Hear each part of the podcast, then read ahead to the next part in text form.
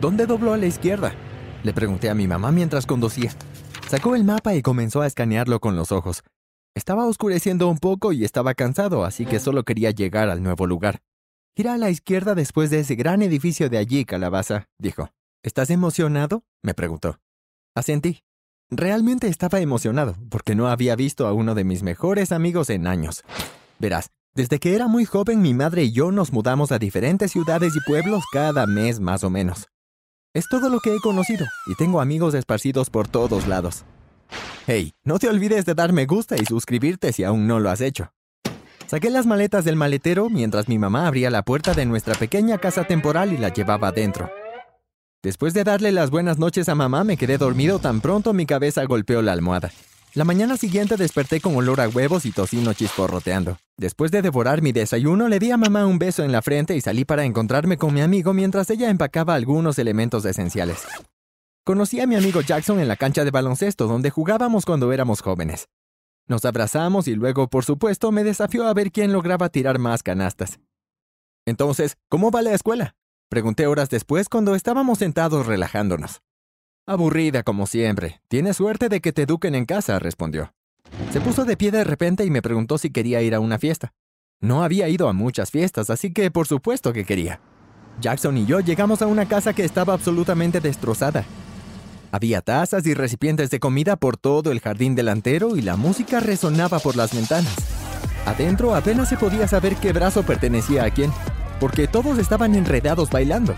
Estuvimos inicialmente en la parte de atrás, pero fuimos al frente cuando vimos que los puños comenzaban a volar. Se desató una pelea y todos miraban. Minutos después la puerta se abrió y entraron tres policías diciendo que los vecinos hicieron una queja por ruido, pero luego vieron la pelea y se pusieron un poco más agresivos. Dos de los policías agarraron a los peleadores y uno de ellos se quedó atrás. Me miró y me dio escalofríos.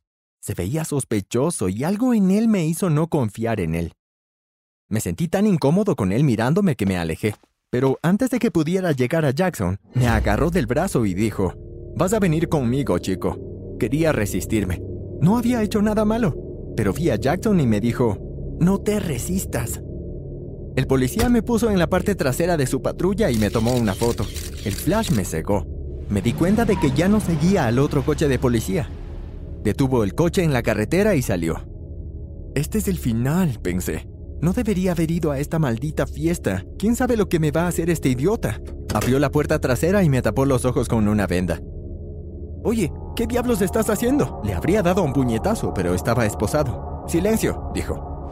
Sentí que el coche se movía de nuevo y se detuvo después de unos minutos. Escuché que mi puerta se abría y que alguien me sacó bruscamente. Me llevaron un par de escalones y luego me empujaron a una silla, donde me ataron. Me di cuenta de que había una luz brillante sobre mi cabeza y luego alguien me arrancó la venda de los ojos. Me tomé un segundo para adaptarme y luego vi a un hombre de unos 50 años mirándome. ¿Qué quieres de mí? No tengo dinero, le grité, pero él se rió entre dientes. Niño, yo tengo mucho dinero. ¿Te parezco pobre? Preguntó, pero me quedé en silencio. Se acercó a mí y me tiró de la oreja cuando estuvimos cara a cara. Lo que quiero es que te pudras en la cárcel por lo que le hiciste a mi esposa. Quiero que te sientas tan solo como yo todos los días gracias a ti. Tienes al tipo equivocado. Nunca he lastimado a nadie. Traté de defenderme, pero él no me escuchó. Eres un asesino, dijo. Su teléfono empezó a sonar, así que salió para atender la llamada. Mientras él estaba afuera, comencé a luchar para escapar. La fricción de las cuerdas sobre mi piel me quemaba, pero seguí tratando de moverme hasta que liberé una mano, luego la otra, y luego desaté mis pies. Salí de puntillas de allí lo más rápido que pude, y cuando salía corriendo del edificio escuché al hombre gritar, ¡A por él! Podía sentir mi corazón latiendo fuera de mi pecho mientras corría tratando de encontrar ayuda. Después de correr un rato encontré un lugar que me parecía familiar y no me tomó mucho tiempo encontrar mi hogar. Era muy tarde, pero por supuesto mi mamá me estaba esperando. Se asustó cuando me vio, porque mis muñecas estaban rojas con quemaduras de cuerda y mi ropa estaba desordenada. Empecé a explicar lo que pasó y me di cuenta de que quería estar enojada conmigo por ir a la fiesta. Pero cuando le hablé de la policía, su expresión cambió. Cuando le conté que básicamente me secuestraron, sus ojos se agrandaron y el color desapareció de su rostro cuando le conté sobre el hombre que me acusaba de asesinar a su esposa. Unos minutos después de que terminé de hablar, ella todavía estaba distraída. Agité mi mano frente a sus ojos y ella volvió a la realidad. Necesito decirte algo. Y ella comenzó a contarme la historia que cambiaría mi vida para siempre. Mi madre trabajaba como sirvienta en sus veintes en una enorme mansión. Su trabajo era normal, pero sabía que a puerta cerrada habían negocios turbios. El hombre que me secuestró era el dueño de la mansión y tenía una hermosa esposa a la que mantenía encerrada como una princesa porque ella era su tesoro. Algún tiempo después de que mi mamá comenzara a trabajar allí, la esposa del hombre quedó embarazada, y toda la mansión estaba sumida en el caos y muy bien organizada. El hombre se obsesionó con el embarazo de su esposa, asegurándose de que todo fuera siempre perfecto para ella y que ella estuviera a salvo en todo momento. Pero cuando nació el bebé, el hombre empezó a odiar a su propio hijo. Sintió que su esposa lo estaba descuidando para cuidar al bebé. El hombre se sintió impotente, porque no había nada que pudiera hacer.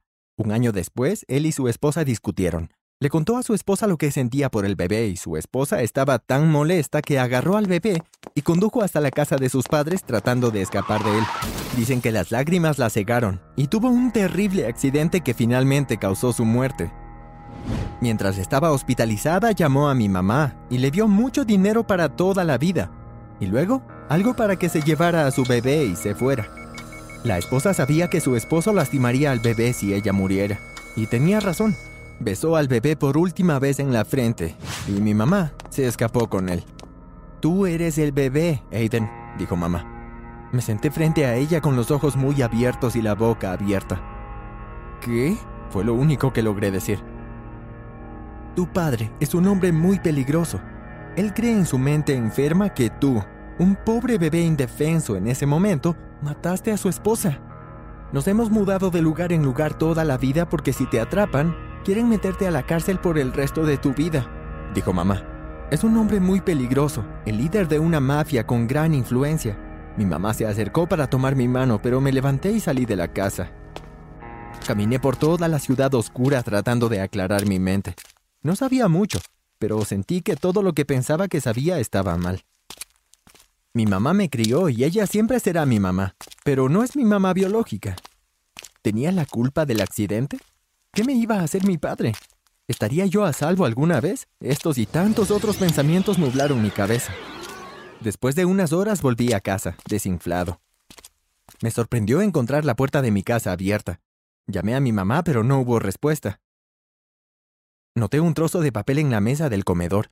Era una nota que decía, ven a buscarla, y una dirección. Arrugué la nota en mi mano con ira. Él se la llevó. Corrí lo más rápido que pude hacia la dirección. Era un edificio abandonado a las afueras del centro de la ciudad. Pude ver una luz tenue que venía del interior, así que salté por la ventana abierta y me escabullí hasta que encontré la fuente. Mi padre estaba sentado en una mesa pequeña aparentemente esperando. Cuando vi a mi mamá atada a una silla, quise correr a la habitación y salvarla de inmediato pero vi que había al menos cinco de los gánsteres de mi padre parados cerca. Respiré hondo y entré tan tranquilamente como pude. Así que viniste después de todo, no estaba seguro de que lo harías, dijo mi padre. Vamos, arreglemos esto, dije arremangando mis mangas, listo para pelear. ¿Crees que voy a pelear contigo, chico? No, arreglemos esto como caballeros, dijo mi padre. Chasqueó los dedos y se acercaron tres de sus matones. Uno con una mesa otro con dos sillas y el tercero, un tablero de ajedrez. ¿Quieres jugar ajedrez? pregunté, pensando que solo estaba tratando de tomarme con la guardia baja. Quiero decir, ¿qué clase de líder de la mafia arregla las cosas con una partida de ajedrez? Cuando gane, irás a la cárcel por el resto de tu vida. Y la criada, señaló a mi madre, se unirá a mi querida esposa en la otra vida. Tragué saliva nerviosamente. ¿Qué pasa si gano? pregunté. No lo harás, dijo simplemente. Miró a sus guardaespaldas con una sonrisa pensando que probablemente ni siquiera sabía cómo jugar, pero lo hice. Cuando cumplí 10 años mi madre me dio un tablero de ajedrez antiguo, elegante, con todas las piezas bellamente talladas. Ella me enseñó a jugar y jugaba incluso cuando ella no estaba allí. Encontré el juego estimulante. Los primeros movimientos que hice fueron casi reflejos. Ni siquiera estaba pensando. Se sentía como si alguien estuviera guiando mi mano. La frente de mi padre se arrugó y me miró con incredulidad. ¿Qué? dijo. Estaba sorprendido por mis movimientos. Comenzó a hacer sus movimientos como si quisiera ver qué haría a continuación. Imposible, murmuró. Movió una pieza y antes de que me diera cuenta de lo que estaba haciendo, estaba afuera. Jaque mate, grité. Gané. Me miró con una mezcla indescriptible de emociones en sus ojos. Ojos que parecían vacíos. Juegas como mi esposa, dijo. Sonreí. Jugué como mi madre y mi mamá. Los guardaespaldas vinieron hacia mí. Levanté las manos para bloquear cualquier golpe que sintiera que se acercaba, pero se quedaron detrás de mí. Miraron a mi padre y cruzaron de brazos. Eres débil, dijo uno de ellos. Antes de que me diera cuenta, mi padre se abalanzó sobre mí queriendo hacerme daño, pero uno de los hombres lo apartó de mí y el otro me empujó. Agarraron a mi padre por los brazos mientras él gritaba y maldecía. Lo echaron por las puertas y lo cerraron. Le ganaste a tu padre, así que ahora te somos leales y solo a ti, dijo uno de ellos. Iba a decir más, pero de inmediato le ordené que desatara a mamá. Subí a la ventana y me encontré cara a cara con mi padre. Pagarás por esto, pequeño, dijo. Recuperaré todo lo que me has quitado, incluso si es lo último que haga. ¿Ah, sí? pregunté. ¿Tú y qué ejército? Porque tengo uno, pero está solo. Me reí de la ira de mi padre. No sentí absolutamente ninguna lástima ni tristeza por él. Me despreció desde que nací y puso en peligro a mi mamá, por no hablar de mi madre biológica. No me quería como heredero, pero eso es exactamente en lo que terminé convirtiéndome. Mi mamá y yo nos mudamos a la vieja mansión. Era mucho más grande y lujoso que cualquier cosa que pudiéramos permitirnos cuando era joven. La mejor parte es que finalmente vi a mi mamá haciendo amigos, siendo parte de una comunidad. No me había dado cuenta de lo sola que estaba para protegerme. Ahora, finalmente tenemos un hogar para siempre.